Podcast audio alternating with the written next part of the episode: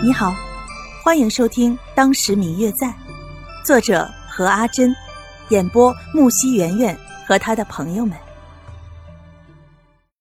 第二百七十八集，这些种种举动，仿佛一根根的铁桩，他对自己越好，心上的铁桩便向着心脏凿进去一分。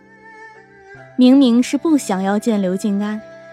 可是听谢轩说刘静安早已不在京中，而是四海云游考察民情的时候，白若秋的心里面还是划过了一丝丝连自己都未曾察觉的失落。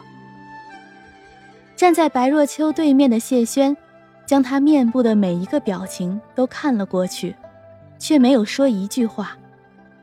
比起白若秋的愧疚与情感，谢轩并没有那么浓烈。但是也十分的佩服刘静安，尤其是当初接到刘静安写给自己，让自己在十里亭来见他，并答应成全他与白若秋的时候，心里面对这个曾经充满了夺人所爱的愤恨之心，一下子便消失不见了。在收到书信的那一刻。以为这个对白若秋心有好感的文弱书生，不过也是秉承了对其妻子的那种谦和有礼。但是直到他在十里亭亲手将白若秋带来见自己的时候，透过他看向白若秋的眼神，他才知道，这个文弱书生对若秋并不是与其他女子一般，而是真心的喜欢，甚至宁愿牺牲自己。也想要若秋幸福的那颗心，是真的。在那一刻，他甚至有些卑劣的想：还好是自己先遇见若秋，还好若秋喜欢的人是自己。可是当他看见白若秋闪过一瞬的神情时，才发现，原来，有些事情正如一位诗人所写的那般：随风潜入夜，润物细无声，无影无踪。根本不知道在什么时候这种子便种下了。但是还好，至少直到现在为止，若秋的心与自己的心还始终都在一起。一路上，因为一直担心在京城之后的事情，白若秋根本无心欣赏沿途的风景。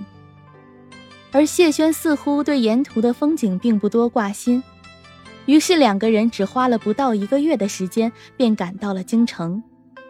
这是白若秋第二次到达京城，虽然与第一次一样，心里面都怀揣着事情而来，但是与第一次到这里的感觉完全不同。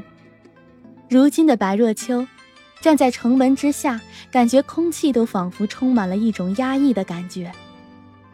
与白若秋同来的谢轩是京城的常客，甚至以前还是京城有名的才子，但是这一次。看起来竟然也会万分的紧张。谢轩扶着白若秋的肩膀，希望能够给白若秋一些力量。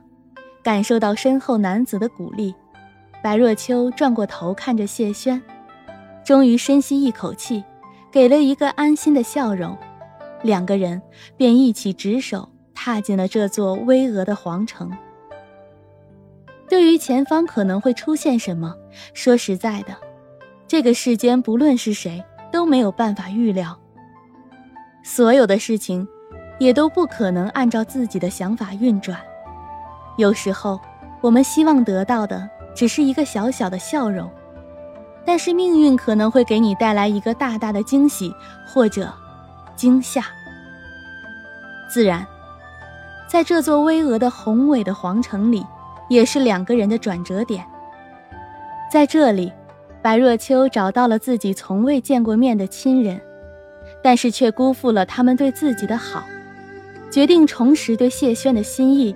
没想到命运给他们开了一个大大的玩笑，让她意外的嫁给了刘静安。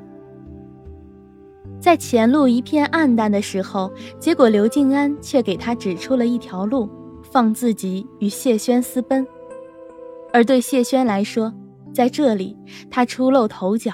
成为天下皆知的才子。嗯嗯，我最亲爱的小耳朵，本集已播讲完毕，感谢您的收听。如果你喜欢这本书，欢迎您多多的点赞、评论、订阅和转发哟。当然，也可以在评论区留言，我会在评论区与大家交流互动的。喜欢这本书就给他点个赞吧，你的点赞和评论是我们创作最大的动力。感谢您的收听。